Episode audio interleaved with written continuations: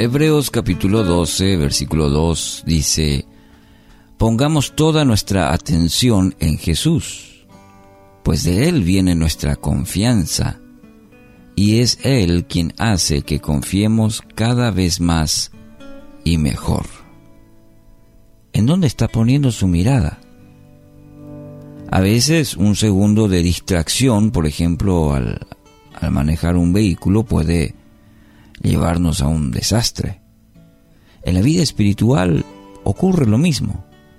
En ocasiones enfrentamos situaciones que nos producen tristeza, a veces desilusión, falta de fe, poca motivación, y podríamos seguir enumerando varias más.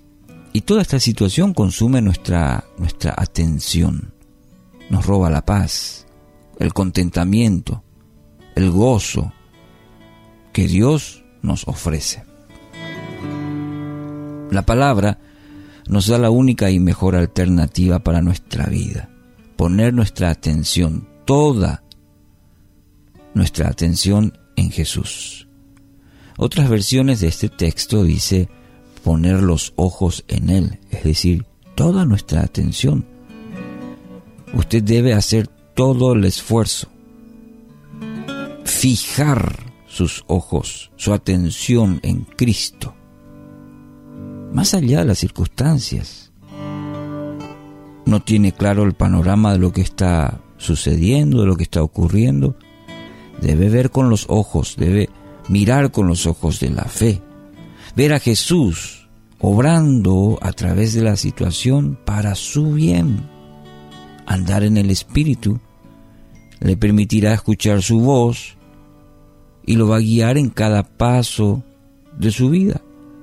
Y solo mediante su espíritu podrá aprender a confiar cada vez más. Efesios capítulo 3, versículos 16 y 17. Pido en oración que de sus gloriosos e inagotables recursos los fortalezca con poder en el ser interior por medio de su Espíritu. Entonces Cristo habitará en el corazón de ustedes a medida que confíen en Él. Echarán raíces profundas en el amor de Dios y ellas los mantendrán fuertes. Qué precioso texto que hoy es un bálsamo, es una fuerza en nuestra vida El deseo del apóstol Pablo para la iglesia de Éfeso también es para nosotros. Que, de los gloriosos e inagotables recursos celestiales nos pueda, nos pueda fortalecer con poder en nuestro ser interior. Y eso es posible solamente por medio del Espíritu Santo. De manera que Cristo habite en nuestro corazón a medida que que aprendamos y confiemos en Él. De manera de echar, ¿qué cosa? Raíces, raíces profundas. Sabemos que eso es lo, es lo que nos mantendrá firmes, fuertes, cuando vengan las tormentas. Echaremos raíces profundas y nos mantendrán fuertes. Dios anhela habitar en usted.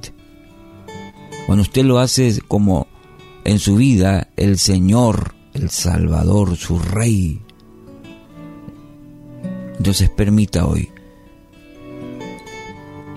diciendo, afirmando y viviendo esa vida, Cristo es mi Señor y mi Salvador, lo recibo, Él es mi dueño. Eche raíces profundas y mediante esas raíces en el amor de Dios usted se mantendrá firme y fuerte. Si todavía no ha hecho esa decisión, hoy es el día de gracia, permita. De todo su corazón, diciendo, Señor, te recibo, te necesito, entra en mi corazón. Querido amigo, amiga, experimente el amor de Dios hoy, hoy experimente ese amor. Él es fuente de confianza.